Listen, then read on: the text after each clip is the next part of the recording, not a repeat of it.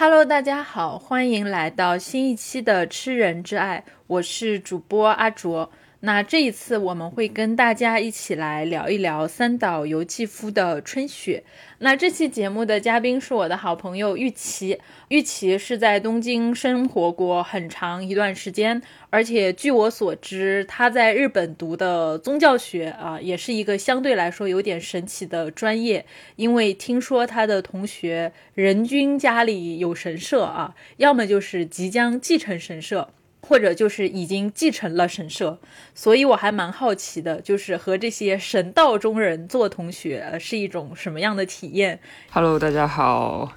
呃，叫我玉琪就可以了。其实你与其说是家里继承神社啊，不如说呃，有些家里没有神社的，他们也可以进一些像神社本厅这样的组织，然后去一些比较偏远的神社。因为其实我是不仅是学宗教学，我还学神道学。我们学校是一所神道学的学校，所以我的同学都是这样的人。呃，现在我们神道的状况就是日渐没落嘛，大家也都知道。就是说起神道，大家连它具体的名字叫神道，而不是神道教都不知道。我们这边日渐没落的情况就是会有这样的一种就业状况，就是大的神社大家进不去，然后小的神社就是那种偏远地区的神社，大家不愿意去。所以我们的就业偶尔也会产生一些比较艰难的情况，然后就像刚刚那个阿卓说的，我在这里面学习是一种什么样的体验？说实在的，体验不是特别的好，所以以至于我在东京的生活也没有特别的快乐。就是我私底下不仅管他们叫神二代，我国还管他们叫 日本婆罗门。就是一些非常贵族，但是又赚不到什么钱，然后但是却又非常自视甚高的一群人。我去他们学校考试的第一天，基本上就碰到了这种状况。然后两个神二代的小姑娘在那里交头接耳，对着我比比划划。我在想，你们是当我看不到吗？之后我们接下来讲的春雪里面也会涉及到一些这些神二代的一些形象。哎，所以其实如果说你毕业之后想要去弄到一个神社，或者说想要进到天皇的这样的一个皇宫里面找一个神职，理论上也不是一件特别困难的事情，是吗？呃，我们学校是这个样子的，我学的其实是宗教学，不是神道学。虽然我拿的学位是神道学和宗教学的学位，但是其实我是比较偏宗教学那一派的。如果是想要像进行你刚才说的那些职业的规划的话，首先是需要在我们学校学两到四年的神道学的课程，是需要拿到神职证明的。我们学校也也有自己对应的专科学校，两年的话，他拿到的神职的阶位就不是很高。在我们学校四年下来的话，就可以拿到准名阶的神职学位。就是是神神神职的职位，我直接说职位，大家可能也听不懂。就是我这么说吧，日本百分之八十的神主都是出自我们学校的这个教育系统。哎，所以其实你跟很多的神社的这个神主都是校友，基本上都是我的校友。我我们的校友群，就像我的学校叫做国国学院嘛，我们的校友叫做院友。院友就是百分之八十都是神主了，然后还有一些对，还有一些就是在皇宫里当一些差，当一些官。我有一个同级的同学，一个小姑娘学神道学的，她就是在皇宫里当差当了蛮久，就是在我们学校四年本科毕业之后，她进了皇宫，然后在皇宫里一边当差一边觉得自己还需要深造一些，然后就继续来我们这里读读，就是来回回到学校读研。所以他成了我的同学。那另外一个，你刚才提到了神道这样的一个概念，其实我也比较好奇，因为我们在日常生活里面。在不管是小说还是在其他动漫作品里面，也经常会看到，就是除了佛教在日本有非常广泛的一个影响力之外，他们本土的这个神道在日本也是非常重要的一个宗教。那我们也经常会在呃各种流行文化里面看到什么寺庙啊、神社之类的。那我也挺好奇的，就是对于日本人来说，呃，佛教和神道之间是什么样的一种关系呢？如果我比较用比较学术的话来说的话，就是神道的信者，他首首首先我们需要来看那个宗教年鉴，日本每年都会出的宗教年鉴，它会统计信者的数量和比例。然后虽然近近几年神道一直在没落嘛，但是它在宗教年鉴上显示的比例还是有百分之七十的信者的。但是这有一个问题，就是在于每个宗教统计这个比例和人数的方式是根据他们宗教自己内部的定义来的。比如神道，我问过我的学长们，他们我说这个神道大家是怎么统计这个比例和人数的呢？学长说，神道近几年的统计方法已经水到，就是走过路过过来拜一拜，他们都会算进来的这种程度了。所以说。过去就走过路过拜一拜的人，过去有百百分之八十到百分之九九有有十多，而近几年是百分之七十的边缘，已经到这种程度了。有的时候都要把游客都算上哦。那是不是很多中国的游客都不在自己不知道的情况下成为了神道的信徒？这也要根据各个地区的神神社本厅的那个具体统计方法来看了。有些神社。就是很大的神社前面是有监监控录像的嘛，然后他们在统计的时候会去仔仔细的看那些监控录像，但有些神社没有，我就不知道他们怎么算的了。说实在的，这里我觉得他们自己也是一个处于一个比较暧昧的状态的。然后说到佛教，其实佛教就是听起来好像日本人非常信，但是。呃，日本就是有一个调侃佛教的说法，叫葬葬仪佛教，什么意思呢？就是人日本人只有在死的时候才想起来自自己需要一个佛佛教仪式来帮助自己的亲朋好友走完这一生。但是你平时的时候吧，他们又想想不起来这个佛教的东西，以至于最近很多的日本的佛教的一些比比丘、一些住持大师都开始写，呃，日本人最就是近几年的葬仪问题呀，没有像以前那么严谨了，就是因为日本佛教它是坛坛家制度，就是你定期要给一个寺庙捐捐钱，你会成为这个寺庙的信徒，然后不管有什么仪仪式，他们都都会叫上你。因为现在这个信佛教的人不是很多，然后坛坛家。家制度也慢慢没落了嘛，然后就有很多比丘，然后就站出来写写书，说你们日本人这样不行，怎么样的？就是我，因为我的个人的研究其实就是搞藏仪方面的，所以我看了非常多这些和尚恼羞成怒的言论，也觉得蛮好笑的。好，那我们差不多啊。题外话说到这里，因为确实是我对这个玉琪的专业和平时的这个学校的这种氛围的一些事情比较好奇，所以在开头题外话多说了一点。那我们回到今天要跟大家分享的作品，呃，《春雪》。《春雪》是三岛由纪夫创作生涯最后一个时期的系列作品《丰饶之海》四部曲的第一部。那《丰饶之海》一共有四本，分别是《春雪》。奔马、小四和天人五衰这四部作品，其实算是三岛由纪夫他人生最后阶段的一个系列的创作吧。从一九六五年的春天一直写到了一九七零年。那写完最后一本《天人五衰》以后，就发生了啊，我们现在都非常有名的这样的一个三岛由纪夫跑到自卫队那边去闹事，然后切腹自尽这样的一个事情。所以，其实相当于《丰饶之海》系列就是三岛由纪夫的绝笔，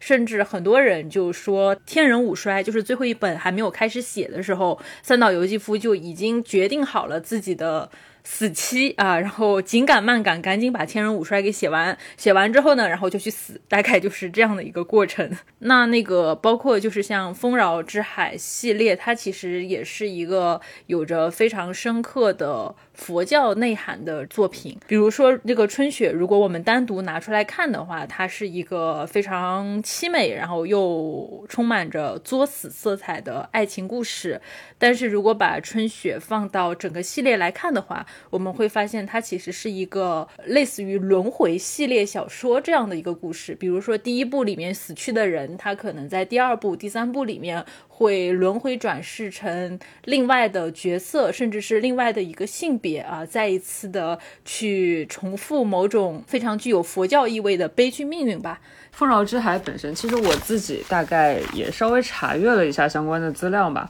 就是。呃，资料上面显示，就是三岛由纪夫写信给朋友嘛，说他其实就是取自月球的名称，就是月球地名称之一的那个丰饶海，就是干干枯枯的谎言之海，他是这么解释的。但是其实我个人认为，他不可能就是随便拿了一个名字就来做标题，是吧？然后他中间其实也有写很多像人的意识啊，像海一样这样的话。然后，如果和整整体这一个四部作品合在一起来，我其实个人会认为，它就是在讲一个唯实论的问题。就比如说，它其中涉及到了一个阿赖耶识的概念。阿赖耶识是什么呢？唯识论说人有八识，除了眼耳鼻舌舌身意以外，还有一个莫那识，这个是人的潜意识；还有一个是阿赖耶识，阿赖耶识是所有识的本识，然后其他的识都可以从阿赖耶识去转成其他的识，而阿赖耶识就是这个种子一样的种子识。我个人认为，那个丰饶之海的意义，可能就是三岛由纪夫认为阿赖耶识。像海一样，但是说不定就是一种干干枯枯的自我欺骗的谎言之海，说不定就是一种自我欺骗。《丰饶之海》四部曲的最后一部《天人五衰》，《天人五衰》里，呃，它是有这样的一个情节的，就是呃，最后说。啊，这一切都只是你的一场梦啊！我觉得是蛮点题的，就是蛮点丰饶之海这个题的。那回到我们今天的这个春雪，因为刚才我们有讲过，春雪作为丰饶之海四部曲中的第一部，如果说把它放在四部曲里面的整个系列来看的话，它相当于是一个轮回的起点，因为中间的很多人物在后续还会继续的出现，哪怕是已经死去了，他还会以全新的。面貌，然后再一次的出现在这个世界上。但是如果说从春雪本身来看的话，它其其实又是一个非常美丽的爱情故事吧。那当然，这个美丽可能不一定是爱情关系本身，呃，也可能只是在于它周围的这种风景啊和这种关系里面的各种渲染，让人感觉整体读下来是非常的美丽的。那当然，它的第一个比较美丽的点就在于它故事的主人公，男主人公叫做松之清显。那我们其实从他的名字里面就是可以感受到三岛由纪夫对于这样的一个。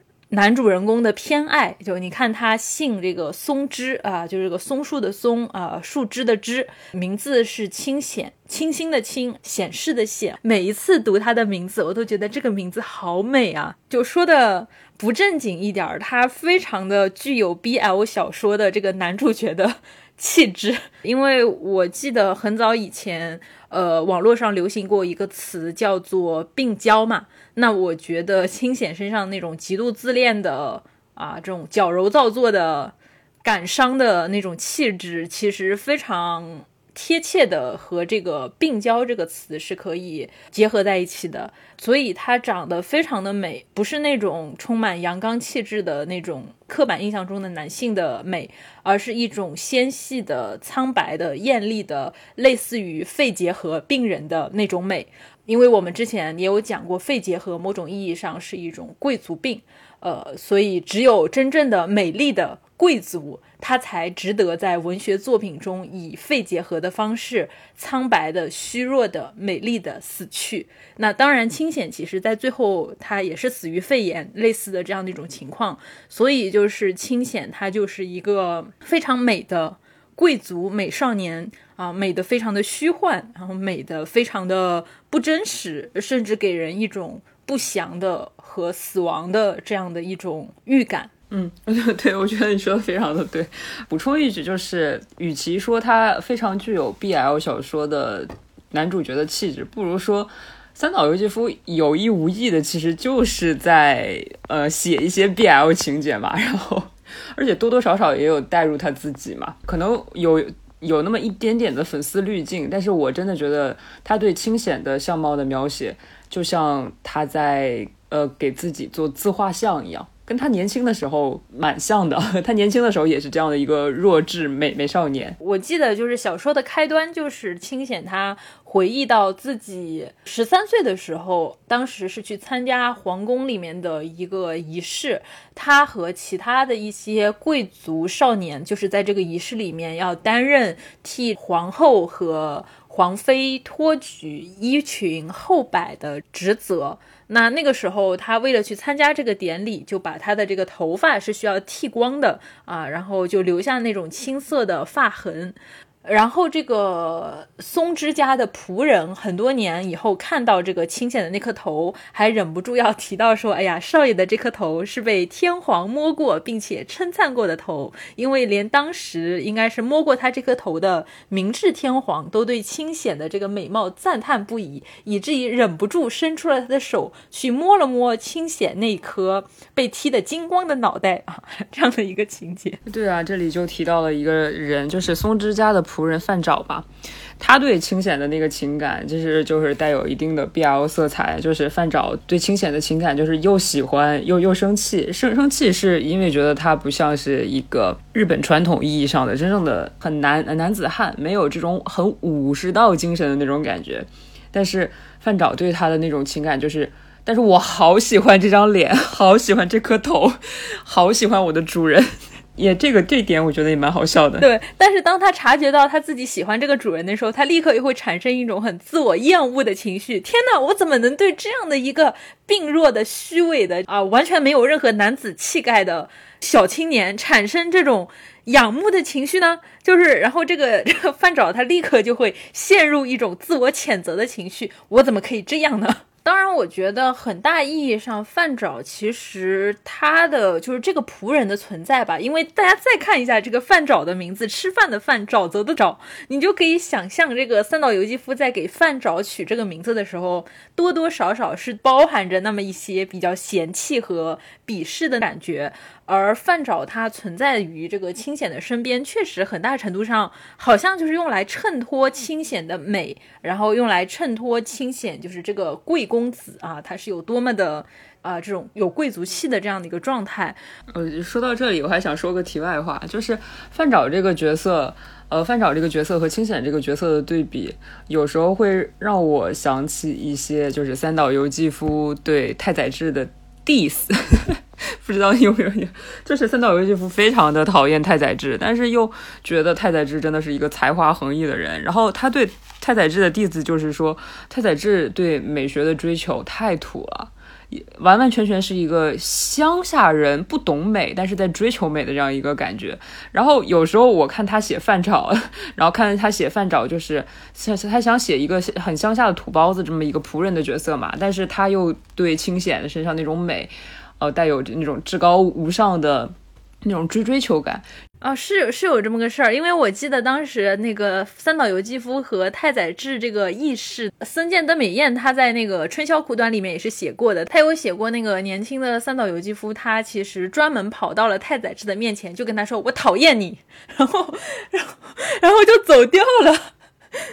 就好好磕啊，对，就是这 样的一种很拧巴、很别扭的那种情绪。最主要的一点就是，虽然他拧巴，虽然他别扭，但是他一边 diss 太宰治，一边还要就是去惋惜他这样的一种才华，竟然去给予带给予给予了这个乡下来的土包子，他觉得非常的愤怒，所以。他他对太宰治是一种又爱又恨的感觉。那我们回到说清显这个形象的问题上啊，其实清显身上一个非常重要的一个特点，就是在于他对于优雅的一个执着。因为我觉得这个其实还蛮好玩的。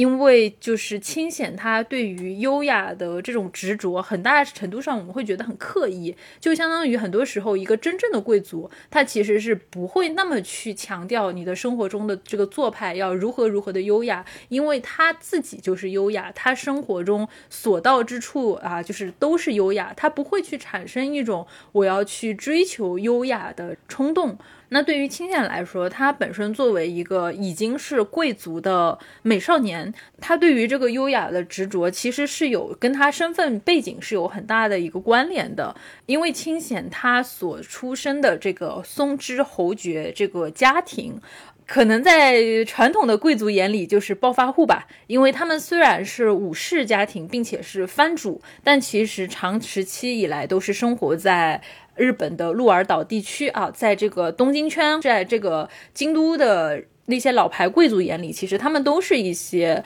哎土包子，但是他们因为参与了这个明治初年的倒幕运动，然后在这个明治时期，呃，一下子身份获得了很大的跃升，成为了所谓的华族。那我们可以理解就是当时的新贵族。那但是呢，当时这个清显的老爸，对吧？松之侯爵骨子里还是对自己这个鹿儿岛的这个啊某种意义上土贵族的这个出身是感到比较羞耻的，所以呢，他就把清显送到了当时的这个老牌贵族的家里面，也就是临仓伯爵的府邸里面去做养子，想要让他接受真正的贵族教育。那对于当时的这个临仓。伯爵来说啊，他们确实是尽心尽力的教养了清显，给了他世家公卿里面最正统的贵族教育。但就算是这样子，清显性格里面是存在着非常拧巴的部分。那一方面呢，他因为接受了这种贵族教育，他产生了一种对于优雅的不懈的追求。那另外一方面呢，当他再回到自己的这个松之家的时候，又会对自己家里面啊，尤其是他老爸的这种又土又豪。的这种做派是全方面看不上啊，充满了鄙视。那么作为清显的这样的一个参照系，我们刚才讲到的这个范沼就很神奇了。他站在这个清显的旁边，一方面他衬托了这个清显的美，但是另外一方面他又衬托出了清显的性格里面所包含着的非常冷酷和恶劣的一面。因为我们刚才讲到范沼，他类似于清显的仆人，但他其实严格意义上并不能算是仆人，他算是清显的类似于伴读一样的角色。呃，因为我们之前讲过，就是松之侯爵家以前他是鹿儿岛那边的藩主，发迹之后到了东京，呃，始终在面子上都还是要跟自己鹿儿岛老家那边的人去保持一些联系啊，可能是显示自己没有忘记。这个叫什么？没有忘有忘本，对，没有忘本，对，这样子。然后范沼其实相当于就是以这样的名义来到东京的，因为他是当地中学里面那种品学兼优的啊，特别就尖子生一样的角色。那经过乡村中学的这个推荐，然后可能也经过当地的那些呃什么乡绅之类的推荐啊，然后就到了这个侯爵家里做伴读。但是呢，在范沼身上啊，那种很原生的。鹿儿岛的那种啊，非常土武士的精神，他是非常难以适应东京贵族的奢侈的生活方式啊。而我们刚才也讲到，他非常讨厌清显身上这种很矫情的行为做派，所以就是在这个清显的身边，他对清显属于又爱又恨的状态。那么清显他难道不知道旁边的这个范找的这些小心思吗？他好像也很知道。但是呢，他也没有把范找就真正的放在眼里，而且他甚至就是故意的在某种意义上是去践踏范找他。就是你犯沼越相信什么东西，你越相信这种啊武士道的尊严，你越相信某些神圣的东西，他就越要去践踏范沼所信仰的那些东西。那中间有一个情节，就是呃清显他知道范沼和他们家里的一个女仆啊叫阿峰之间应该是有私情的，那么他们之前一直可能都是在呃某个地方约会。那清显呢，就装作那种不经意的语气啊，跟这个范沼说：“我帮你们安排好了我们家的这个书房，这个时间段我老爸是不在的。那你和阿峰呢，可以在这个时间点去里面去约会。”他就是用一种非常啊冷酷，然后又一种非常优雅的语气，跟范沼说出了这样的话，让范沼在他认为就是这个。他们家里面最某种意义上是最神圣的书房啊，去发生和这个女仆偷情这样的一个行为，然后让范找在这种上又亵渎又痛苦的这种，在他看来非常污浊的快感里面，呃，又感受到了那种很强烈的啊情情绪上的冲击。嗯，就是针对你刚刚那些话，然后我就大概两个点想说一下吧。首先就是说。呃，清显他这个人身上的矛盾，我就一直就是想说，就是三岛由纪夫非常喜欢写一些很对比性的东西。首先，我们就从清显身上的矛盾来入手。第一，他的矛盾第一点就是像你刚才说，就是是一个人物设计。他的出身是一个没有那么老牌的贵族嘛，然后要送到老牌的贵族家去学习，所以他身上会有一些很原生的东西和他后天学习的东西的一种对比。然后以至于显成了一种矛盾。但是我个人认为啊，因为我们刚才也讲到这本书是有呃一些唯实论思想的，其实他对呃优雅、对美的那种执着，就是也是三岛由纪夫本人的对优雅、对美的一种执着。然后如果用佛教的术语来说的话，其实就是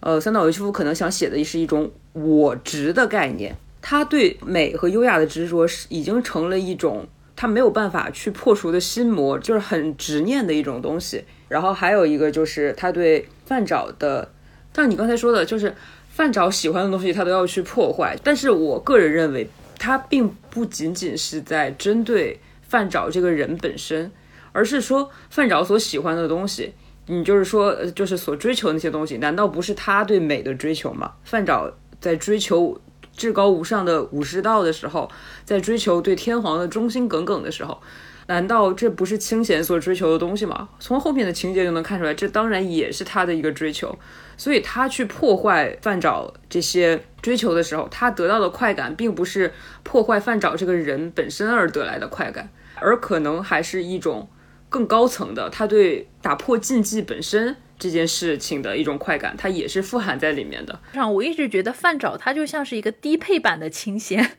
清闲在玩弄范沼的信仰和精神的时候，我觉得他在这个状态中间里面也是能够获得一种看见自己的那种快感的。一定要说的话，范沼就是没有被送到临沧伯爵家的他自己嘛？哎，对，是这种感觉。就是他和范找身上其实是有很多相似的地方的，所以他其实在看范找，很多时候就像是看另一个版本的自己。所以其实通过范找这样的陪衬吧，我们是能够很明显的感受到清显性格中非常扭捏和做作的一面，并且他的这个扭捏和做作的一面。投射在了他的这个爱情关系里面，因为我们刚才有讲到春雪这个故事，它实际上是一个异性恋爱情故事，呃，所以就是这个故事的另外一个女主角的名字叫做林仓聪子。对，林仓聪子就是我们刚才讲到的清显，她从小被送去教养的那个老牌贵族林仓家的女儿，比清显的年龄要大两岁。从很小的时候开始，聪子其实就是喜欢着清显，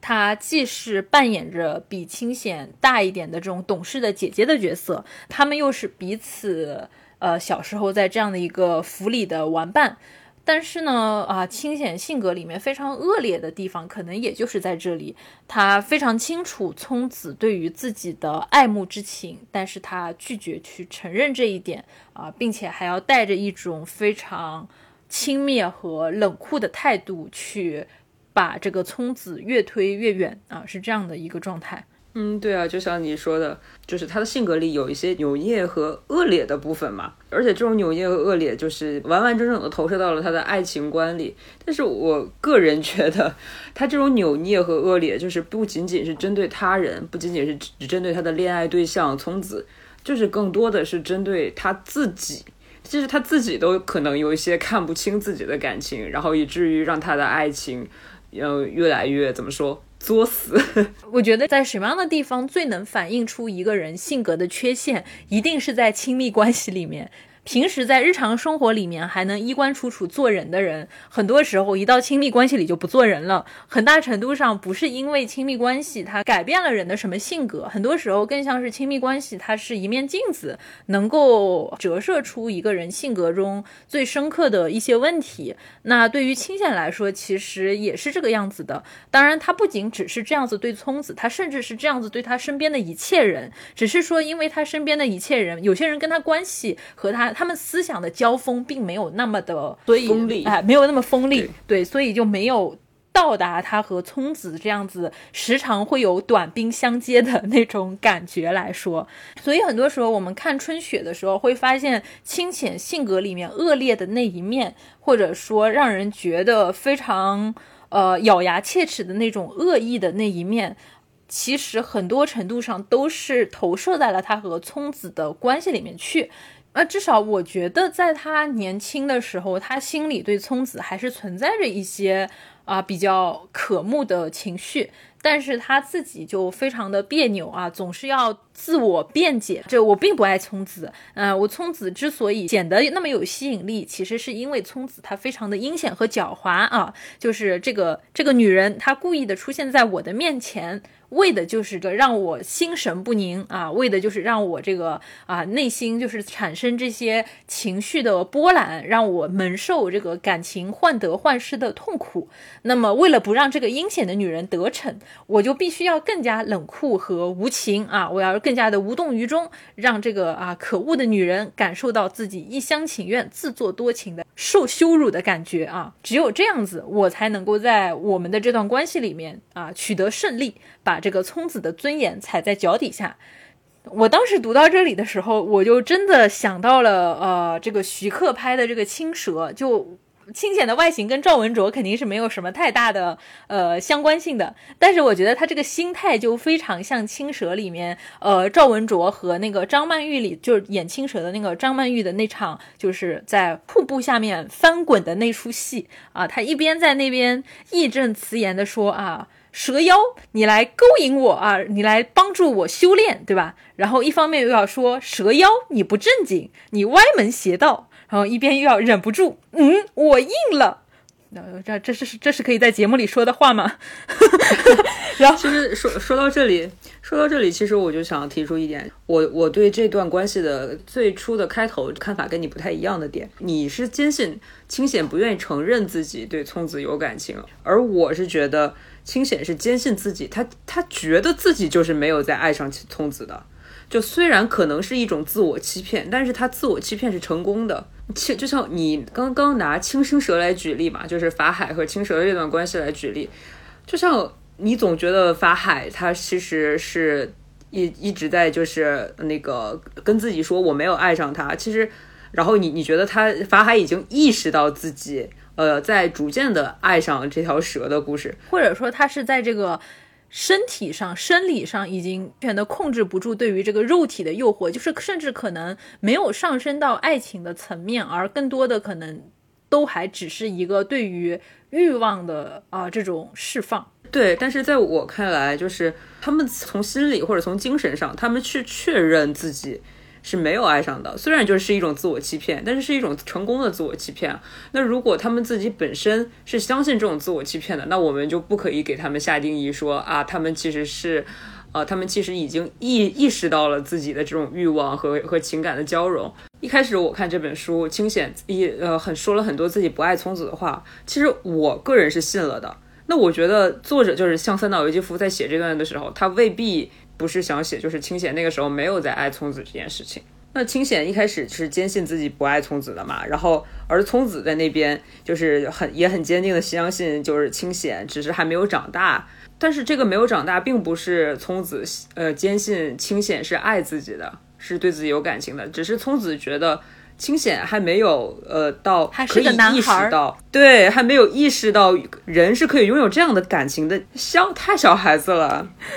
就是他在等清显开窍，然后但是这个时候其实聪子他可能还没有意识到的一点，清显他虽然啊确实在年纪上比较小，但是他内心是形成了一种。非常稳定的对于理想之美，或者说对于理想之爱的这样的一个模型，就他心里是对女人，是对女性的形象，他是有他的一个憧憬的。这个可能也是他那个开头我们讲到他幼年这个十三岁的那个时候的皇家的仪式，因为我们刚才有讲到他在那个仪式里面是需要去为这个皇后和皇妃去脱他们这个裙子的下摆啊，去当这个某种意义上是侍童。这样的一个角色，然后就是在那个时候，清显他被他那个春日宫皇妃的气度给打动了，因为他在这位年近三十的这样的一位皇族的女性身上，他感受到了啊，女性身上那种非常优雅的，让人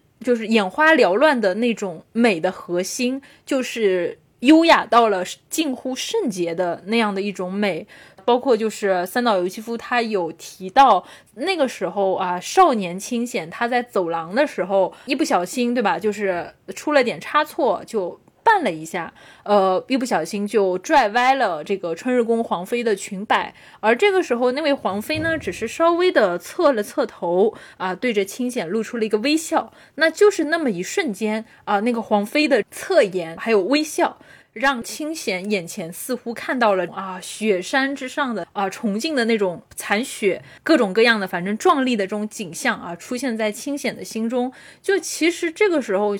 清显他虽然很年轻，但是他对于美这件事情，他是有了自己的一个非常。执着的，就是你刚才讲到的这种我执的这样的一种状态，这种美，他对于女性的理解，然后他对于爱人的这样的一个设定，其实都已经和他这个十三岁时候见到的这个。春日宫皇妃的那种美的理念已经结合在了一起，这也是为什么他当他和聪子在一起的时候，他就忍不住就是要把聪子和这个春日宫皇妃去做对比嘛。他其实，在聪子的身上是有察觉到一部分类似于春日宫皇妃的那种气质，就正是这种气质让清显他内心对于聪子其实是有一些些的憧憬的。但是另外一方面，也是因为聪子的这种身上体现出来的某种意义上是此时此刻的清显似乎还没有达成的这种优雅的状态，让清显觉得不是很能够去面对聪子这样的一个情况。每个人有每个人的解读嘛，就是我觉得你解读的话，就是也蛮合理的。我在看这段的时候。我个人觉得，就是清显在前半这本书前半部的时候，还真的是一个非常青涩，甚至他完全不知道自己心里真的在想什么的这样一个状态。就从他写的那本梦梦日记来看，他有记录自己的梦的习惯嘛，但是他的最后的梦，他自己也没有办法去完去完完全解读。就是如果我们来从心理的状态来说的话，你这个时候如果解读他已经意识到对聪子产生如沐之情的话，我个人觉得。可能还没到那个地步，但是就是如果我们用佛教来说的话，就是他的莫那识，就是他的潜潜意识已经意意识到了。从这个角度来说的话，我觉得我跟你的想法是一样的。我 DNA 在动，但是他不承认。对对，就是我的 DNA 在动，但是我的眼耳鼻舌身意还没有在告告诉我这件事情，只是我的。莫那时动了，但是不管怎么样，就是这个时候清显他不管他内在的世界是怎么样的一种状态，他此时此刻都还是一个男孩。确实，我觉得聪子对于他的这个状态的把握是没有太大的问题的。就虽然清显自视甚高啊，对于周围的一切都采取一种清高的这样一种态度，但他确实还是一个。在我们看来，其实读者看来也是一个情绪非常不稳定的小男孩儿，呃，这样的一种状态，小兔崽子。所以到了聪子和清显关系的一个第一个转折点，因为因为这个故事里面，其实他们的这个故事确实有着非常多的起起伏伏的一种关系。在这个呃，他和聪子的关系里面，第一个非常重要的转折点，因为刚才他们的这种关系阶段都是我们说到的。聪子喜欢清闲，然后清闲始终是拒人于千里之外这样一个状态，直到有一天啊，清闲他就是写了一封信，他在那个信里面大概的意思就是说。我不是你想象的那种缺乏性经验的青涩小男孩儿。你要知道，我老爸可是松枝侯爵，对吧？然后我老爸这种在这种啊风月场合里面情场老手，他怎么可能让他的儿子一直处于这样的一种深色的状态呢？所以你不要觉得我是一个青涩的小男孩啊！我现在是一个男子汉了，因为我在我老爸的带领下也去了那些花柳之地啊，然后有过非常丰富的呃性经验。你们这些女人啊，在我玩过以后，我也就看透了你们啊！你们这些女人全部都是一些有着淫荡肉体的小动物，不要想着拿这些花招迷惑我。我现在是个男子汉了，就然后他就写了这样的一封信啊，把他送到了聪子那里去。就其实从这个行为来看，清显真的很幼稚。你真的好喜欢那句话。对我印象有点太喜欢了吧？对这个话就印象非常的深刻。我在书里面还专门把这行字给划了出来，就是这三岛由纪夫本人的这个心声，不是吗？三岛由纪夫本人的性取向可能并不足以支撑他写出这样的心声。嗯，行。那我们继续，就是清显的这封信，就是你刚才读的这封信，就是他们情没有读这封信，就是我只是把那封信的大意 说了这封信。对，我只是把这封信的大意说了一下。是他们的那个怎么说呢？是他们的感情的一个非常重要的转折点，也是我我认为从这封信开始，就是让聪子彻彻底底的。怎么说？看清了清闲，看透了，对，看透了清闲，然后以至于孔子后面一系列对清闲的拿捏与把控，我觉得都是从这封信开始的。但是这封信一开始的时候，让聪子的确是对自己产生了一些很短暂的自我怀疑，但是聪子非常的成熟。并且，而且就是后面写，呃，清显有写嘛，有有有写清显觉得聪子的勇勇勇气是一种至高无上的美和优雅，然后也也是聪子的这种美的勇气，让他立刻就是去找到了一些方法，然后看穿了清显的幼稚行为。就是围绕着这封信有一些非常纠结的事情发生，因为清闲把这封信送出去的时候，他怀着一种非常恶毒的快感，想象着聪子看到这封信，哇，该有多么的受挫，该有多么的就是羞耻。但是呢，很快变故又发生了啊，因为他们的这个学校里面有几个同学啊，暹罗王子对吧？那个出现来日本留学的暹罗王子啊，他们带着情人的照片和情人的信物，呃，然后他们问清闲说：“你有没有？”情人啊，然后这个时候呢，清显立刻搜罗了一下，就是他的本意是想说，我怎么会有情人，对吧？我这么，我怎么会看得上女人？我怎么会有情人？但是过了一会儿，他脑子一转，立刻一想，不对，我要是跟他们承认我到了这个年龄，我到了这个身份，身边连个女人都没有，实在是太丢脸了。然后他立刻就想到了聪子啊，因为聪子确实很好看，就他自己也觉得把聪子放在那些花团锦簇的日本妇女中间，也是显得非常的拔尖和优雅的。所以他立刻想到啊，如果让聪子来当我的这个他们眼里的这个情人，是一个很不错的选择。但是他刚把那封信给聪子寄了出去，所以他赶紧派范找啊，大概哎，他赶紧是打了个电话，还是派范范找来着？打打电话给塔特西娜啊，对，给那个廖科是吧？聪子的这个类似于奶妈一样的角色，就跟他说说，哎呀，这封信寄到了，你就立刻烧掉。而并且他坚信，就是说以聪子的性格，一定会非常听自己的话啊，就不会看这封信。所以就是因为这样的一个事情啊。至少聪子在这个时候，他是假装没有看这封信的。虽然他内心经历了你刚才说的那些纠结，对吧？就是可能自我怀疑，然后自我啊这种觉得这种呃不是很自信，但是他非常迅速的啊武装起来。我确实没有看过，然后再一次以那种非常优雅，然后非常美丽的形象出现在了。清显的眼前，让他这个和清显的关系进入了一个啊短暂的蜜月期啊，进入了一个热恋的状态。从聪子的这个迅速的对应也能看出来，就是清显为什么到后来会那么样那样的迷恋聪子，因为聪子他这种迅速的对应，他这种心态啊，然后他这种状态的完完完美，就是真的像是真真正正的贵族才会做出来的事情，就是没有任何事情可以让我慌乱。就哪怕我内心已经慌了，我我外表还是要做把把所有的做派做到最完美。哦，我觉得这这一点就是清显，就是像你刚才说的，清显一直求求而不得的东西。我觉得清显和这个聪子的关系真的好像魔高一尺，道高一丈啊。对啊，他们两个就是共共脑嘛。聪聪子表面上就是很完美的对应之后，但是他心里还是很慌乱的嘛。聪子迅速的对应还有一件事情，就是他提起他至高无上的勇气，在晚晚晚就是在和松之伯爵去吃饭的时候，他就直接去问伯爵，就是说您是不是带你儿子出去逛窑去了？对，是不是去了？然后然后伯爵说没呀，我我我我可没干这回事儿，就是虽然我很想干，但我儿子不乐意。然后。聪子一听开心了，哎呦，太开心了，就非常高兴，高高，而且瞬间更了解清闲了。哎呀，这孩子 真是对，而且瞬间就是就不仅是更了解清闲了，瞬间就是他就是对自己呃对聪显的那种把握的自信更上了一层，就是说果然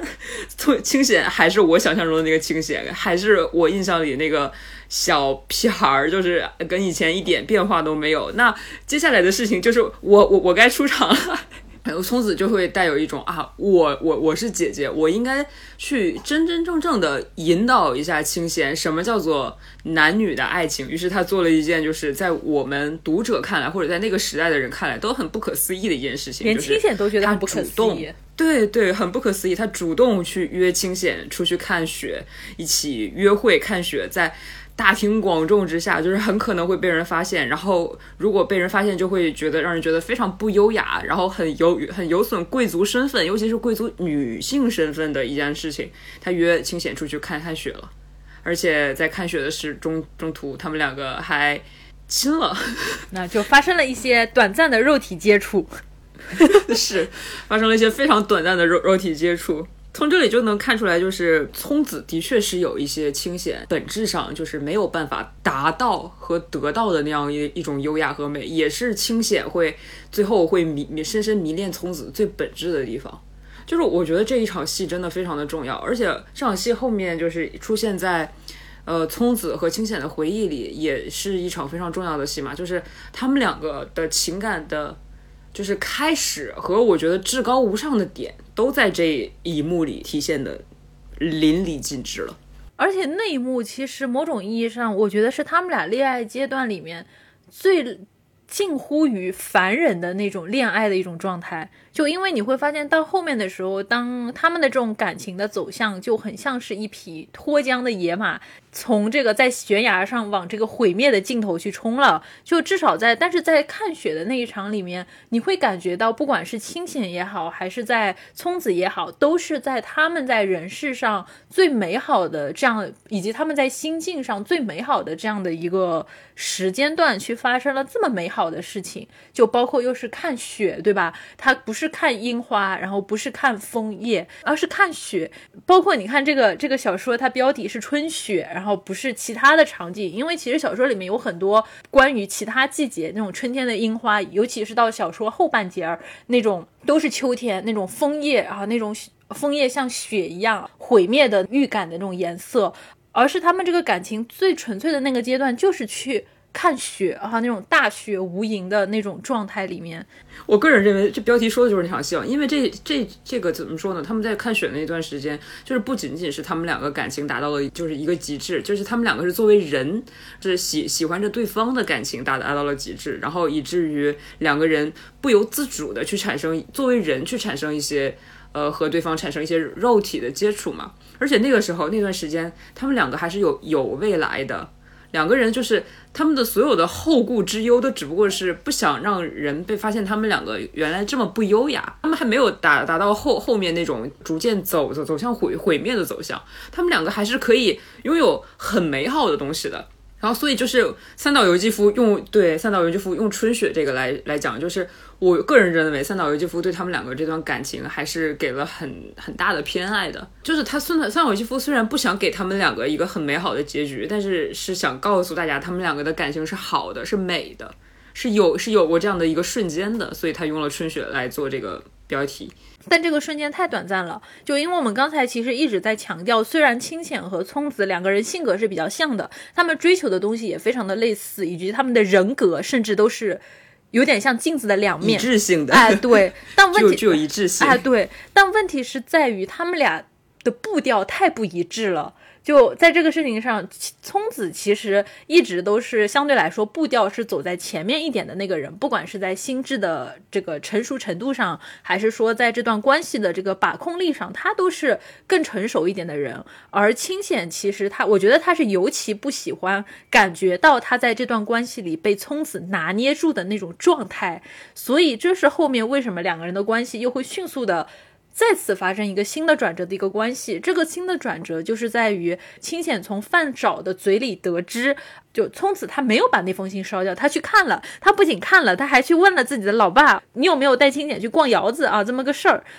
就这样的一个事儿，立刻就把以前他和聪子这种热恋的时候积攒起来的那种。情愫瞬间就打碎了，然后让他陷入了一种他被欺聪子啊给欺骗和玩弄的那种愤怒里面。所以从这个时候开始，他再一次的啊不去理会聪子，不管聪子就是怎么样的去给他写信，怎么样的打电话，怎么样的想要去见他，他就一味的去拒绝再一次见到聪子，而是沉沉的陷入了啊我被这个女人玩弄了啊我再一次被这个 就是啊。啊，被这个狡猾的女人啊给控制了的这种愤怒里面，就我觉得，当然这个我们在我们看来依然是非常孩子气的一个一个事情。对啊，就是我我觉得清显的幼稚就是在于你刚才说他和呃聪子的步调不一致，然后他俩的幼稚和成熟就有很多的体现嘛。就比如说，如果用步调来说的话，我们就是说聪子每一步都走得很稳，他是一个。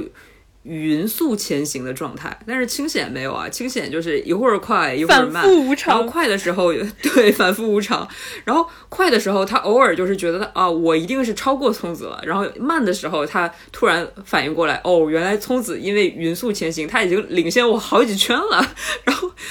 他一一一旦他意识到这个问题，他就会开始啊，我我我好痛苦，我我我怎么能让他领先我这么多圈？一个女人，一个我曾经看不上的女人，一个我曾经我坚我坚信我不喜欢的女人，怎么可以领先我这么多圈？然后于是就产生了你刚才说的那些情节。然后这里又有了一个对比，一个对比就是怎么说呢？就是呃，聪子。呃，在匀匀速前行的过程中，然后他发现了那个清显的反复无常嘛，然后于是聪子就开始给清显写信。这里其实聪子其实也是有一点着急的嘛，就写了很多很多的信，然后信上肯定虽然我们不知道什么内容嘛，就是信上肯定也有一些写了一些他发发自肺腑这个女孩子发自肺腑的一些就是情话嘛，就是给情郎的一些情话，肯定也不是什么就是特别优雅的话。然后这里对比的一点就是，清闲给聪子的信呢，聪子当场拆开就看了，然后看完之后，他自己心下就是已经有有一个计较了，然后他已经知道怎么去拿捏清闲这件事情了。但是清闲的幼稚就体现在这里了，就是聪子给清闲写了那么多那么多的信，清闲一封都没有看，而且反手就直接当着所有人的面烧掉了他，告诉所有人他的信我我就是不看，我就是不接，我们两个恩断义绝。然后，其实如果就是我们换一个想法看，如果清显当时就看了聪子的这些信，然后他对聪子的那个心态有一些计较和拿捏的话，他们俩的感情就不会走向毁灭的边缘的。就是如果说他们两个的感情走向毁灭，那完全是清显，也不能说完全是他一手控制的吧。但是清显是要担绝大多数责任的，而聪子其实一直开始是想把他们的感情。就是维持在一个比较稳稳定的状态的，但是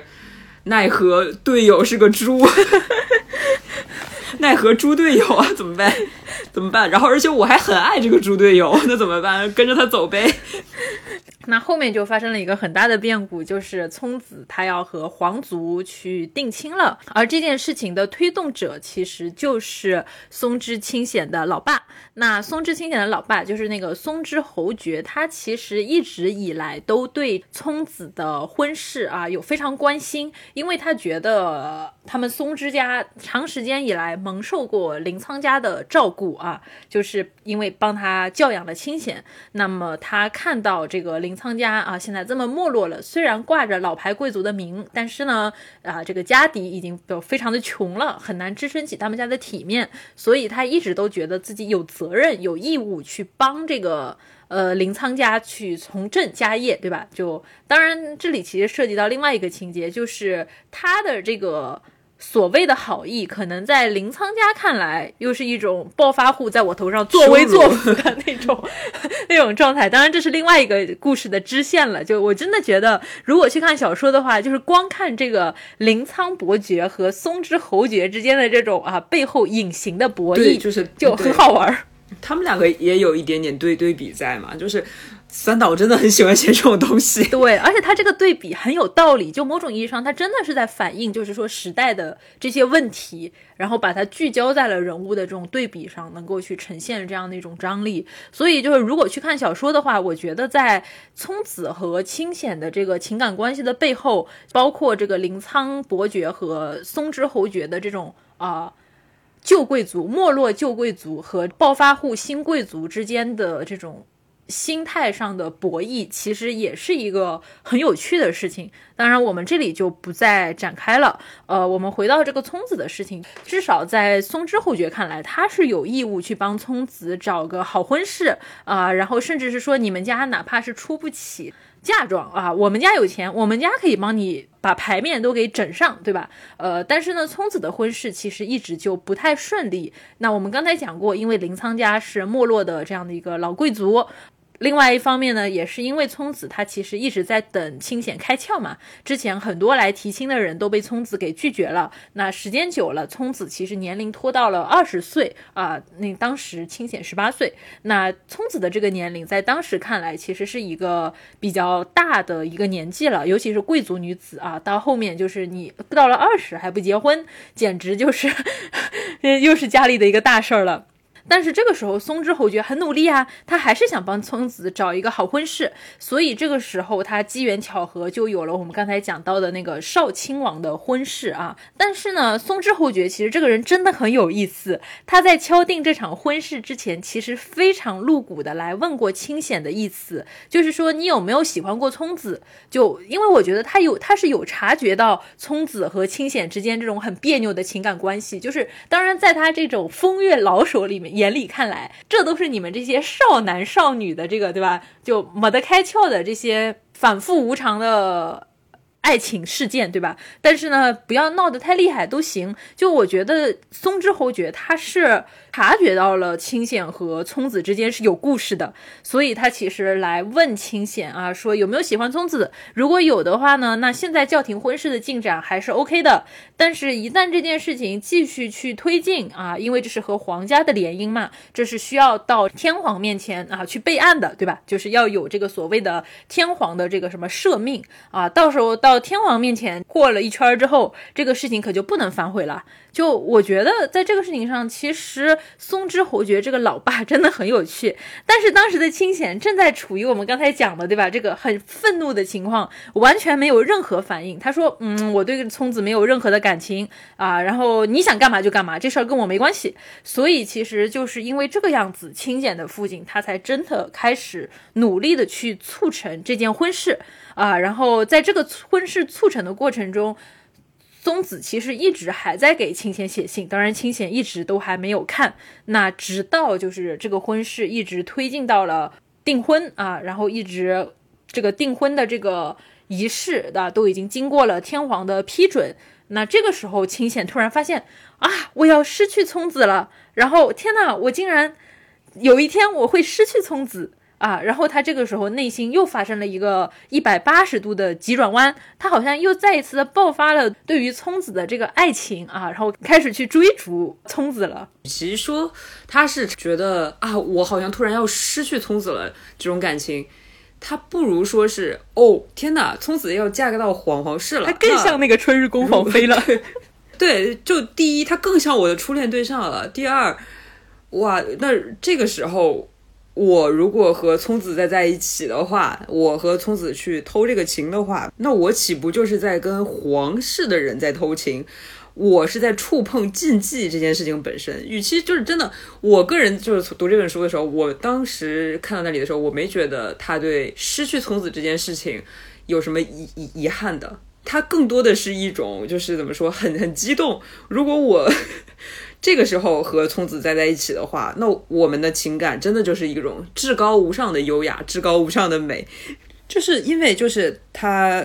与其说是在爱人，不如他是在爱，就是打破禁忌这件事情本身。这里就涉及到我们刚才说，就是这本书里面有很多宗宗教学的内容吧，涉及到一些神道学的内容。就是神道在日本当时，有一些是这个时代，就是明治时期嘛。然后明治时期到昭和时期，这个时代是什么呢？就是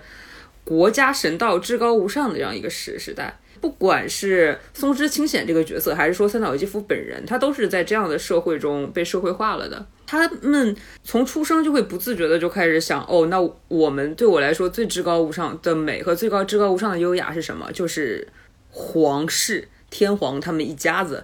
然后，如果这个时候就是林仓聪子已经要成为他们当中的一员了，这个时候我再去触碰这样的东西的话，那我其实就是触碰到了至高无上的优雅本身。所以与其说是对失去的遗憾，不如说是他这个时候心里爆发了一种。呃，他对美的体体验本身就是他对美的追追求，他终于有一个特定的目标了。他对美的追求不再是一些很暧昧的梦境，而是有了一些非常明确的他要去追求的东西，很具象化了。具象化什么呢？就是他要去和聪子进行一个偷情这样的事情。就是这个时候，聪子在清闲的眼里已经变成了一个啊非常神圣的猎物。而且聪子本身在他心里就已经是一个挺很优雅、很优雅的一个代表了。然后他要嫁入到皇室这件事情里面，然后又成了一个更至高无上的优雅。我是如何觉得他是觉得打破禁忌是一种美的呢？就是因为它里面有这样的一句话，就是说，呃，正是清显把聪子追到了一句话也无法说的境地。他已经没有闲情用年长者的语气来训诫清显，只在只顾在默默的哭泣。对清显来说，聪子现在这副姿态是最好看不过的了。我们虽然是很直男，非常的直男，但是其实我从我觉得从这些话里就能感受到他对美和对聪子的追求是处于一种什么样的姿态。后面还有一段就是清显，所以能坚决退避而而不去学寻花问柳，无疑是由于他心目中早就把聪子看作是最神圣的存在。他是直他有直接这样说，他在透视。同时预感到他存在的神圣的核心，宛如在透视蚕茧，在看守着微青的幼蛹在成长一样。这种感情初次清显那颗纯洁的心。只有在这种时刻，他才能冲破禁锢着他的若隐若现的悲伤世界，看到弥漫着的谁也不曾见过的完美无缺的曙光。意思是什么？就是这句话很明显，就是说他对美的这种追求已经到了什么程度呢？就是我一定要去触碰到这层禁忌。触碰到这层禁忌本身，打破这层禁忌本身，我才能得到快乐，看到曙光本身。他已经到这种程度了，所以就是他要去破坏，他要去将临仓聪子这样一个至高无上的神圣代表去打碎他，他才能看到他们之间的爱情，看到美。看到他的追求本身，就是我觉得聪子他其实自己也非常的清楚清显他爱的到底是什么。如果说我们要把聪子太懂，哎，对，就是如果我们要把这场爱情关系里面啊，把他们剖析一下，他们爱的到底是什么？清显某种意义上是更爱自己的，他爱聪子身上的那部分能够体现自己心中理想的那个层面的那个部分，但他更爱的是自己。而聪子其实他那么的聪明，但他其实依然是爱清显的。你是这样想的吗？我觉得他是有这样的一个特点的，只是说当他达成了他的这个爱之后，后面才能够那么决绝的去出家。就我觉得他是属于我终于把我要获得的东西都已经拿在手里了，看穿了这一切，然后我要离开。对你说，松之清显其实他是更爱自己，我觉得前期是这样的。然后，但是你说就是林林仓聪子他更爱清显。哦，我个人认为就是怎么说呢？我们看这个故事的话，需要把视角可能要转换一下，因为它这个视角是呃主主主视角是松之清显嘛，我们没有办法去看到林仓聪子的视角。那我们但是去用一下想象力，想象一下，其实我个人认为，呃，林仓聪子和松之清显是完全一模一样的人，就是共脑到，我觉得他们两个前期都是完全在爱自己的这样一个状态，只不过林仓聪子他看得更清楚一点。他对自己、对清显，然后对他们这段感情的把控都更明了一点。但是从清显的视角来看，就是必然是聪子非常的喜欢清显啊，所以会给人造成这样的错觉。但是如果我们把视角转换到聪子那边，说不定我们看到的是一个完全不同的故事：一个聪子在掌握着一切，但是其实也是更爱聪子本人的他他自己本人的这样一个故事。或者说，在这个状态里面，其实如果说聪子他是一开始就是对清显这个人没有任何的感情，他就可以走在自己的这个优雅之路上，一路稳步前行。但是，确实是因为他心里还是喜欢清显的嘛，他在这个过程中是一直在调整他的节奏，就是有时候就是迅速的要调整他的这个。爱情策略啊，包括就是我们之前说，就是清显觉得自己是那个拿主动权的人，如果他不拿主动权，他就会很生气。但是对于聪子来说的话，他觉得他和清显的这个行为就是在钓鱼，对吧？在他的这个眼里啊，怎么看清显都是那个打肿脸充胖子的毛头小子啊。如果你不能顺着他的毛，对吧，来来安抚他，那么这个这位朋友就会炸毛。就他是很清楚的要去踩这样的一个点，就是踩到什么样的点，清显会炸毛啊。然后啊，他知道了这个点清显会炸，然后他下一次就是去调整一下他的一个状态，避开这个炸点，然后去去捋顺这个关系。其实，在他成为准少卿王妃，然后。呃，成为这样的一个准皇族人的时候，他也非常的清楚，就是说，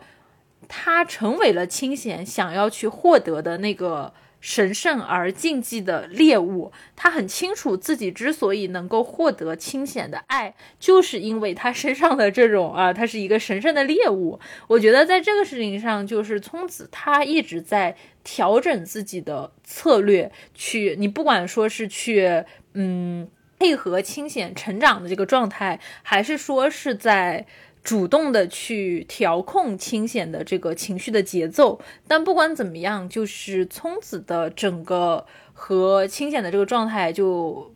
不得不说，确实是越来越熟练，越来越这个精准的去把握了清显的点。其实我觉得你你说的这些点，就是也是我觉得聪子他更爱自己的一个原因，一个体现，就是我们总说。爱情使人盲目嘛，爱爱情就是让人没有脑脑子。但是聪子在这段关系里，他太有脑脑子了，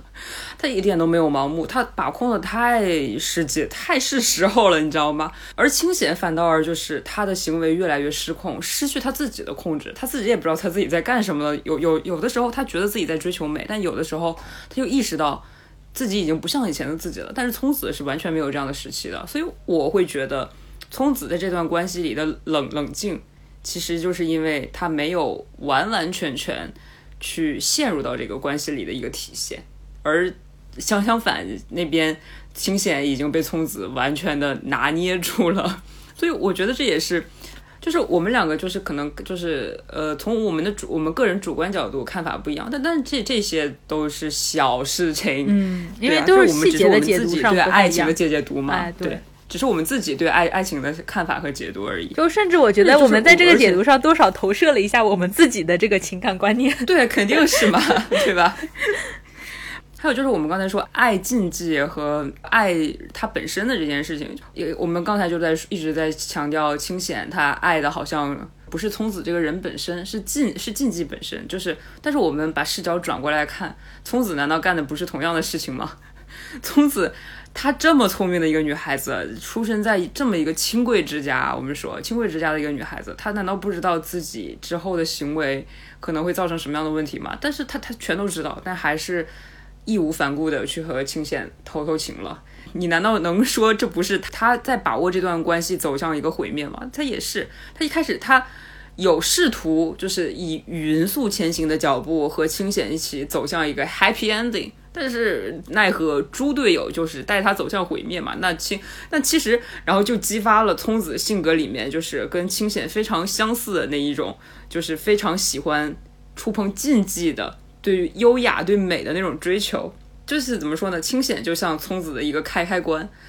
他们两个明明可以不去触碰那个走向毁灭的开关，安安稳稳度过一生，但是，一一一旦触碰到了，就告诉你，清显就是聪子这个女孩子，她可以把这件事情走到什么样、怎么样的一个极致，美的极致、优雅的极致、毁灭的极致，让让聪子来亲身教学，告诉清显，就是不管在什么时候，我都走在你前面。不过这次清显已经没有那种什么余力再去愤怒了，就我觉得他在后面就已经被。聪子迷的这个五迷三道了，然后就觉得啊，每一次偷情他也不会去想啊，我们以后怎么办？感觉他就是在想啊，能偷一次是一次，然后每一次都很刺激，每一次都很开心。那我们的未来怎么样啊？不要去想，不要去想，怎么样再说吧。对，就是他已经从爱禁忌和爱打破禁忌之间本身，我个人觉得他后来已经逐渐的开始失去了他对美的一个追求，他的追求已经是从追追求美到追追求人本身了，就是后面他爱。聪子已经可能爱过，爱的超过他自己了，就超甚至超过他自己的想想象。但是聪子这方面就没有，就是非常坚定的、执着的走走走在追求自己的美美学的道路上。聪子他很显然就是每一次偷情，他都很清楚自己在干什么。因为我记得，就是当他们偷情这个经历了一段时间，然后。清闲想玩的更大一点，其实我觉得是有一种这种感觉，就我们在东京偷情还不够啊，我们还得来个这个东京镰仓两地跑的这种啊偷情。所以呢，他这个晚上啊，就派她的好朋友本多，对对啊，我本来想说好闺蜜本多，的确是闺蜜，闺蜜，好闺蜜，嗯对，然后她就派她的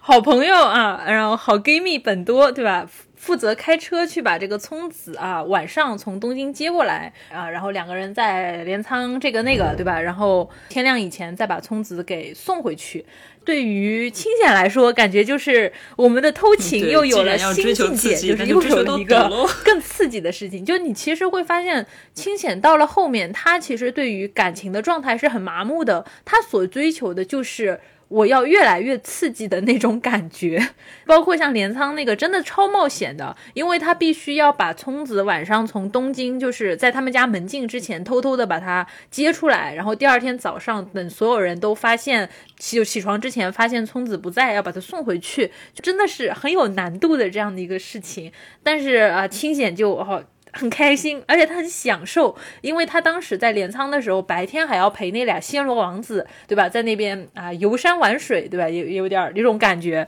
所以就是他很享受哇。一方面这种东京和镰仓这种来回啊距离上的难度的挑战，一方面也非常享受白天一本正经在那些暹罗王子面前人模狗样的，然后晚上就是偷情的那种反差感。但是对于聪子来说的话，聪子看似好像是在配合清显这种越来越刺激的偷情的计划，但是实际上，聪子他本人对于这样的偷情是非常的享受，并且清楚自己在做什么的。尤其是本多把聪子送回东京去的时候，他和聪子之间是有一段对话的。当时聪子就说，他和清显的每一次幽会，他都是当成。最后的诀别来享受的。呃，他说他和清显做下了这样子的啊罪恶的事情，但是却完全不觉得丑恶，只觉得他的身心得到了净化。正是因为有这样子的一种啊刺激的偷情的这种状态，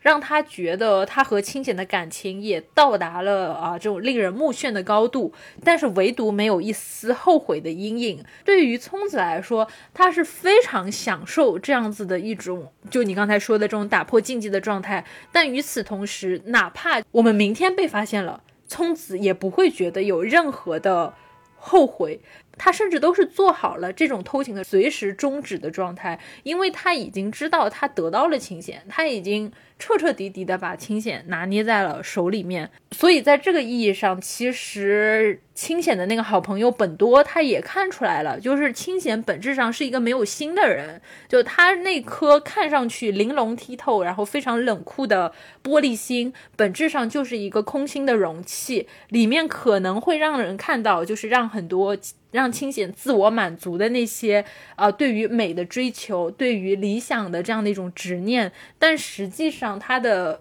内核却是一种彻彻底底的虚无和空虚的这种状态。对，虽然他们两个情感步调不一致，但是不管是清显还是聪子，他们两个还是有有有意无意的，就是，嗯，别人不可以进入我们的赛道的这种感觉，就是还是那个，就是对连仓那个那段对话，就是。呃，本多在把聪子送回去的时候，然后他和聪子有一段对话嘛，然后对话就是说一大概意思就是说，本多说我会帮助你们的，然后聪子下意识的就是说啊，那真的是太麻太麻烦你了，不用了，这意思就是说，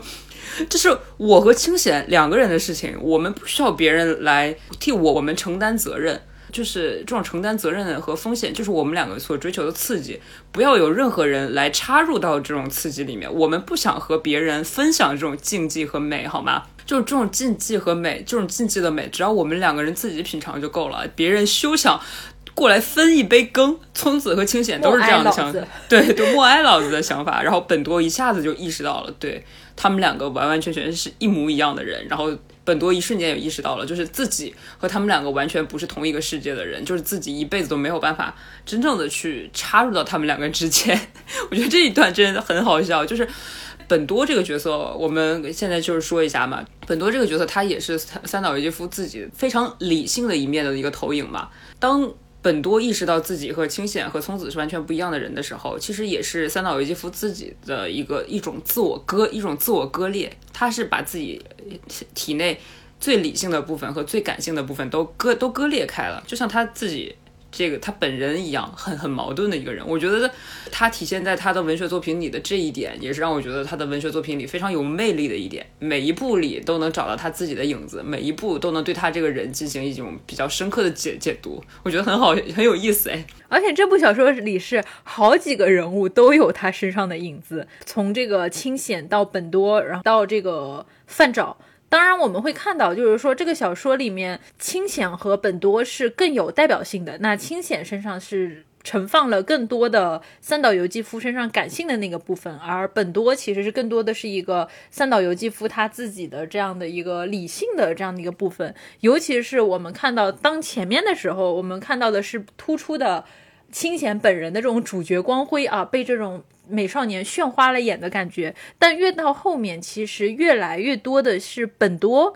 他好像是体现了一个。在这段关系里边，体现了一个旁观者的视角，他从旁观的角度去看聪子和清显的这样的一段关系，而且他这个旁观的视角伴随着这个小说的节奏的推进，就越来越突出。他好像是一个一直在边上，虽然插不进去，对吧？但是呢，他一直在啊，一直在。守护着他们，一直在观察着他们，也一直在某种意义上在帮助着他们。本多其实这个角色就是三岛由纪夫自己，就是想要插入自己的小说里，然后对自己的情感经历来进行一个第三视角的旁观和解读的这样一个角色。你如果就是从小说来看，然后你和三岛由纪夫的这个生生平对应一下的话。完全是可以一一对应上的，就是两个人都学法律，然后都极致的理性，而且本多的私人爱好是什么？是读佛经、读唯识论。就是里面有有一段是本多和清显的一个辩论，也不是说辩论，就是本多单方面对清显进行一个输输出的这一段，就是呃，本多在。跟清闲讲自由意志和业的一些关系嘛，就是他有这么一段话，就什么所谓偶然，就是排除所有因果规律，自由意志所能承认的唯一非业目的性。西方神的本质是偶然，而佛教讲业果。这个里面我真的觉得非常的好笑，就是这里就能体现，就是完完全全是三岛由纪夫自己的一个想法嘛，就是他对他自己对西方哲学的一些批判和反反思，然后他自己看一些佛，就是佛佛经，还有一些佛教的理论之后，他的一些感感想。而且后面镰仓那里就是他借仙两位仙罗王王子之口，他开始给我们讲一个理论，就是什么业感缘缘起的这个理论，就是我们从就是读佛经读多了，就是到俱舍论，你知道吧？就是形形色色世间界，皆由众生业所生，就是业生万物，就是业生所所有所有的情感，就是这样的一个理论。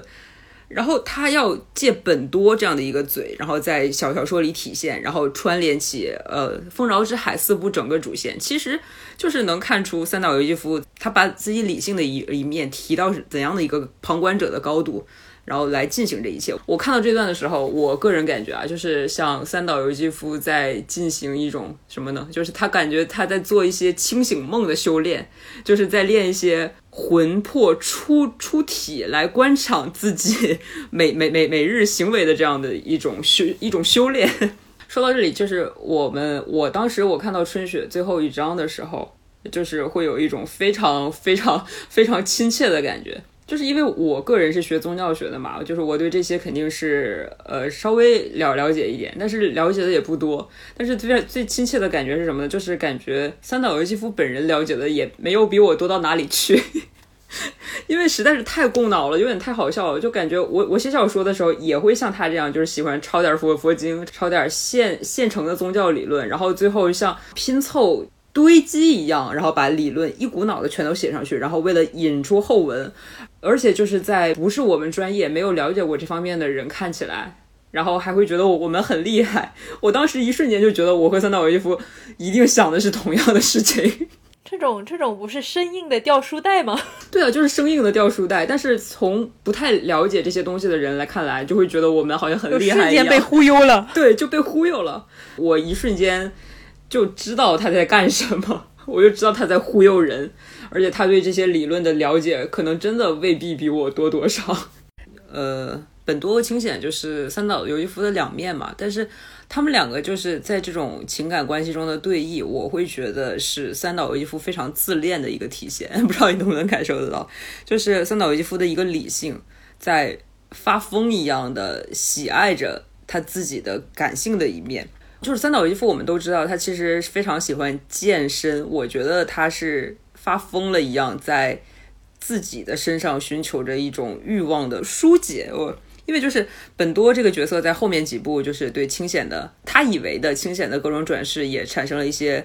性欲上的追求嘛，就是而且他之前就是他同清闲讲一些哲哲学的话题，就是他有他有这样说，就说你永远不会懂这样的哲学，你相信自己无个性胜过相信你的美貌、感性和性格，就是这句话就是反过来就是 叫有就有一种否定之否定，其实但是他他非常肯定他的感觉，就是从本多的眼里看清闲，就是他的代表是什么呢？就是你的美貌、你的感性和你非常。无常的性格，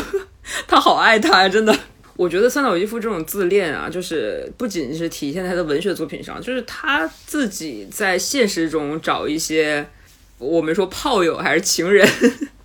就是也都体现的蛮明显的。就比如说非常出名的几个，就是高桥木郎，就是那个诗人，然后还有美轮明宏那个演员，还有就是最后跟他他允许。跟他一起殉情的森田必胜，就是在他们身上都能找到和三岛由纪夫非常相相似的一面。我们当然说，有些人的爱情观就是说要找和自己非常像的人，然后他们不会去追求互补。但是我觉得三岛由纪夫他的这种找法，并不是说很单纯的爱情观的问题，我觉得就是他心里有这么一点点自恋的那种倾向存在。水仙花一点点是很多，对，非常的水仙花，真的是。而且从我的角度来看，三岛由纪夫他对于很爆裂的这种死的迷恋，某种意义上也是具有一定的。表演成分的，包括就是他后面的这个，对吧？写完天人五衰以后，最后又当众切腹自尽的这个事情里面，包括有后面看了很多的人对于这些事情的评论，以及对于现场的一些描写，就能够明显的感觉到这些整件事情，它都充斥着一种去表演，然后去去呈现自己的这种爆裂的死这件本身的这样的一种特点。就我们现在就是说，从后代人或者说从一个旁观者第三视角来看，他肯定是一个像什么？我们现在用现在的话来讲，就是表演型人格，然后去寻求更多的支持啊，就是会这样想。但是如果我们就是把视角转换到第一视角，就转换到三岛由纪夫本人的视角，他未必会想这么多，他未必说是我是想要去表演，去寻求。就他可能都没有意识到这件，他没有对他没有意识到的，就是他只是自然而然形成了这种状态。对他，他觉得这只是他对美的一种追求，他没有说想要表演给任何人看。但是他的确，他最后的死其实想要去唤醒日本民众的这样一个真意志嘛。但是他并不觉得。自己是在做一种低劣的表演，他觉得自己是很在进行一种很壮烈的美的追求，然后以至于非常多的人就是解读啊，他是什么军国主义分子、右翼分子什么的。其实我个人对这些解读是怎么说呢？觉得是不太合适的。但是我个人对他的解读可能也多少是带有我主观的一些想法了。而且，其实从他是不是右翼分子这个角度来说，其实三岛由纪夫他的青年时代刚好是我们这边抗日战争这样的一个时期，但是他并没有真的去参战。虽然他有这样的念头，但确实因为他身体不好，就他的这个身体没有办法支持他去参军这样的一个行为。就他是在实际上的这样的一个行为上面，并没有一个真正的。在我们看来是非常右翼的这种落到实处的行为。呃，我个人觉得他不仅仅是行为上没有，就是他精神上也未必是一个军国主义分子或者右翼分子。就像，但是可能不一定是。对它真的不一定是。就像我之前就是一直在强调嘛，就是他所在的时代和《春雪》这部小说所在的时代是什么呢？是明治维新之后，从明治时代过渡到昭和时代这样的一个时代。然后这里我想讲一下，就是明治维新的国家神道的精神的这个问题。乍一看《春春雪》啊，就像是呃，它里面佛教的思想特别多嘛。它不仅仅是一个佛教的小说啊，它肯定还是有一些神道的精神在的，像天皇这些。然后这里就涉及到一个概念，叫做神佛习合。日本它一直是一种神佛习合的状态，就是以至于会产生一些本地垂迹说。本地垂迹什么呢？就是佛教的那些我我们去尊崇的那些东西，然后到了日本之后，然后它幻化成日本的神，被人民群众所膜拜。然后其实久而久之，分分合合，然后人民群众也就分不清了，而且还产生了像什么神宫寺。神宫寺是什么呢？就是说附属在神社中的一些寺寺庙。它有是这样一种完全混合的存在，然后但是在明治时期发生了一些什么事情呢？呃，明治天皇他下发了一道命令，叫做神佛判然令，就是他强行让神佛分离。明治元年的时候，他下了这道命令之后，人民群众的响应方法就是什么呢？发生了一系列就是很严重的运动，叫做废佛毁释。人民群众就把很多很珍贵的佛经烧了，然后把很多。非常古老的寺庙毁掉了，但是其实你知道佛教它在那个日本的根基太深了，就是它没有办法就是完全毁掉的。就是后来就是政府赶紧下令说你们不要再这么干了，我们不是这个意思，我们只是现在就是想要遵从一下国家神道的精神，但是没有让你们这么干。于是他们就安安心心的停止了吧。但是那段时间就发生什么事情，就是国 国家神道的精神就是彻彻底底的确立了起来。然后三岛由纪夫还有春雪，也就是在这样的时代背景下诞生的。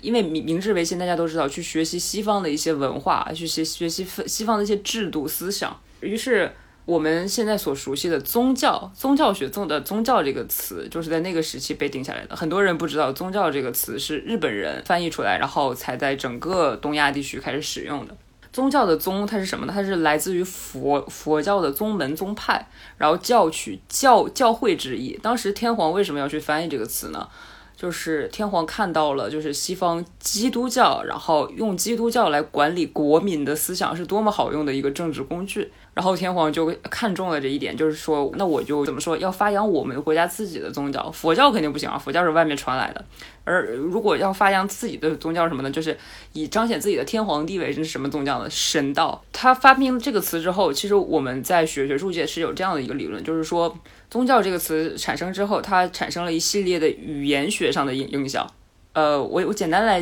举一个例子啊。就是在日本，它有一个词叫做“不登校”，就是小孩子在学校里受了欺负之后，他就不去学校了。但是在这个词被发明出来之前，不登校的小孩子比例还没有那么高。但是这个词一旦被发明出来了之后，不登校的小孩子的比例突然增高特别多，这就是一个语言学对社会学的一个反向的一个影影响。宗教这个词在当时那个时代也是有这样的一个，就是一个反向的影响的。这个词在被发明出来之后，就有很多的像一些私塾、教塾，就是宗教教塾一样的东西出现了，然后就是大力的发扬国家神道，然后整个国家弥漫着一种对天皇至高无上的崇拜的那样的一种情绪在。就当时的时代背景下，就是说当时的社社会条件就是这样的。你说三岛由纪夫他在那样的一个时代中诞生了，你要是他完全脱离这样的环境，完全脱离这样的环境思想，去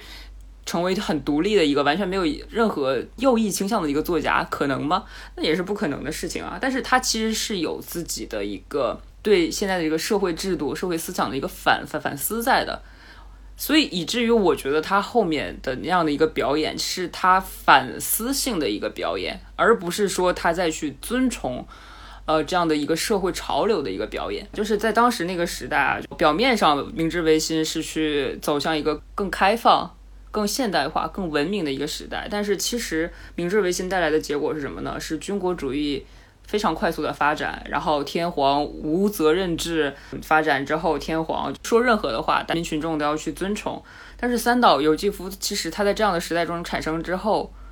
我觉得他并没有被完全控制的一个原因，就是因为我觉得他把这种精神控制转转换为了一种他个人的对美学的高无上的追求。我个人认为，与其说他是军国主义右翼分子啊，不如说他是自我美学中心主义。我觉得就是他并不是在那种那样的环境下无条件的热爱天皇，他只是在那样的就是社会背景中，就把天皇当成了一个至高无上的美的一个象征性的符号。他追求的并不是像天皇这样的神，而是说神的存在的本身就是一个是美的存在的本身。他追求的并不是神权。他只是喜欢神有这样的一个存在，就像我喜欢宗教学，我并不是说我去信任何的宗教，我没有任何的宗教信仰，我只是喜欢宗教学这个符号它本身。我觉得三岛由纪夫他也是有这样的一种感觉的，他只是喜欢美的存在，神的存在本身，他需要这样的一种东西。但是你要说他去，他需要的是天皇本人吗？他需要的是神权带给他的东西本身吗？嗯，大可未未必。我觉得三岛由纪夫当时为什么会表演，就是二战结束之后，然后昭和天皇不是第一次。以人的身份发出了宣言嘛，告诉所有的他的受众，我不是神，我其实是个人。我的天哪，就是三岛由纪夫的世界，就是说他的美学世界整个就崩塌掉了。神怎么可以自降美成为人呢？就是你不可以这样干的。而且那个时候正是三岛由纪夫血气方刚的年纪，就还不是说在他思想非常成熟的时候，而是在他二十岁的时候发生了这个昭和天皇，他一个是。前一年投降，然后另外一年又说他我不是神，我是个人。就是我觉得在他这个年纪去发生这种事情的这个状态，也是就是情有可原的嘛。我觉得，而且最主要的是，我我们回想一下我们自己二十多岁的时候，是不是就是也也会就是因为教科书什么的，然后把家。家国情怀、民族大义放在心上，我可以完全理解三岛由纪夫那个时候，就是他会想日本的民族性问题，他会想日本这个民族的未来的问题。他那个时候就会觉得，就是日本人不可以丧失，就是赖以维护民族性那种对美的追求。他觉得日本这个民族之所以能存留这么长时间，就是因为他们日本民族就是有一种对美的追求，日本人是靠美对美的追求赖以为生的，就是。是靠这点东西活下来的，就是我觉得他的思想就是蛮，就是也非常狭隘，但是觉得非常的有意思，或者说是偏执到了一定的程度。对对对，就是一种我我我执嘛。你觉得他知不知道这是一种我我执？他读了这么多佛经，他肯定知道啊，知道的不行。但是他为了破除这种我执是怎么样的？就是他选择了一他自以为是的一种涅槃。因为我们从就是从中观论来讲的话。轮回在某种意义、某种时刻，它是可以等同于涅槃的。然后，三岛由纪夫可能就是这样理理解的吧。然后，于是他进行了像你说的那样的表演，自是自杀。然后他想要去唤醒人民群众对美的这样一种追求，人民群众对美的这样一种血性，这种。最纯粹的武士道的精神，他觉得武士道最美的就是什么？就是切切腹去借错嘛，然后他就以身作则，想要告诉日本人，这才是我们日本男儿应该做的事情。但是你觉得他这样的行为思想中能体现出他是一个军国主义右右翼分子吗？那我觉得好像差点意思吧，就他不想去伤害别人，他只是想去唤醒一些东西。就反正对于他的这个死亡这件事情，终究就是大家各有各的解读吧，我们现在也说不清。就他具体怎么想的，也只有他自己知道了。对啊，而且但我而且我还有一个朋友，就是我觉得很多人对三岛由纪夫一个错误的解读，就是我前两天我一个朋友跟我说，他佩服三岛由纪夫是因为觉得他三岛由纪夫很敢。敢这个字，就是他很有勇气，他很有勇气去死，有有有勇气去以身作则。我觉得这跟敢不敢没有任何的关系了，因为从还是那个那句话，就是从三岛由纪夫自己本身的视角，就是他选择活着才需要勇气，他选择去死的话完全不需要勇气，这是他想了一辈子的事情，他想了这一刻想了太久了，不需要勇气，他只需要去做这件事情本身。后面就是在三岛由纪夫死后一年。大江健三郎，另外一个日本获得诺贝尔文学奖的作者，就是他写了一篇叫做《水死》的小说，然后来解读三岛由纪夫的死，还有来解读夏目漱石的心里面的就是殉死这样的情节。他就是他在那个里面，他就把三岛由纪夫就完全解读成一个军国主义的分，就是一个军国主义右翼分子。然后他说他的死没有任何意义，非常的表演性质。然后非常的弱智，他这篇小说其实，在文学就是大家给他很高的评价吧，但是在我看来，我就非常的不爽。三岛由纪夫都死了，你这样消费他解解读他，是让我非常不喜欢的一种行为。而且说白了，夏目漱石也死这么久了，你再这么看，也没什么意思啊，是吧？而且他自己就是大江健三郎是非常非常非常左翼的一个人。而且他个人因为非常讨厌自杀嘛，他觉得所有的自杀都是没有意义的。但是你只是自己不想自杀而已，你凭什么这么去解读一些自杀了的别人呢？是吧？我我个人是这样想的。你这个上次不是录节目的时候，你把。大将金三郎夸了一通吗？怎么怎么今天不是在 diss 他？我我一定要说的就是，我其实非常喜欢大将军三郎这个人，他写的其他他写的其他的书我非常喜欢他。怎么回事？我一定要强调一点，就是他的其他作品我都非常喜欢，除了《水死》这一篇。我的确是，就是大江健三郎。我读本科的时候，第一次读他的书，真的惊为天人。我觉得，就怎么会有人把我对死的那种畏惧写的那么淋漓尽致？但是后来，我个人又非常的喜欢三岛由纪夫对美的这种这样一种追求，于是两两相碰，他们有一些矛盾的时候，我就会有一些自己的一些想法。好，那今天关于春雪，我们就聊到这里。非常感谢玉琪来到我们节目，和大家一分享我们对于春雪的想法。那如果大家对于《丰饶之海》四部曲后面的三部作品如果感兴趣的话，也欢迎在评论区留言，我们会考虑后续要不要再做一期节目，把后面的三部作品和大家分享一下。那非常感谢玉琪来到我们的节目啊，我们下次再见，拜拜，拜拜。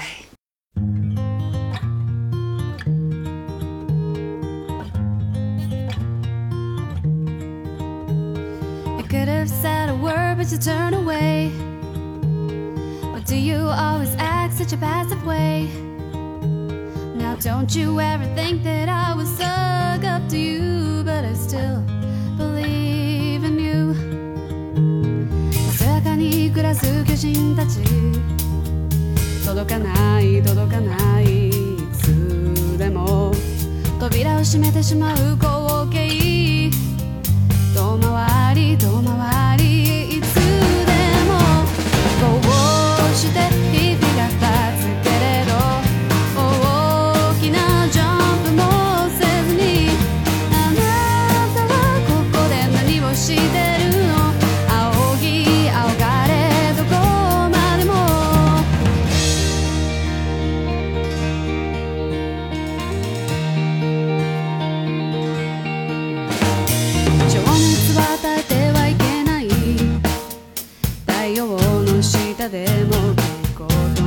下でも青白く冷える感情を照らして照らしてその光でこうして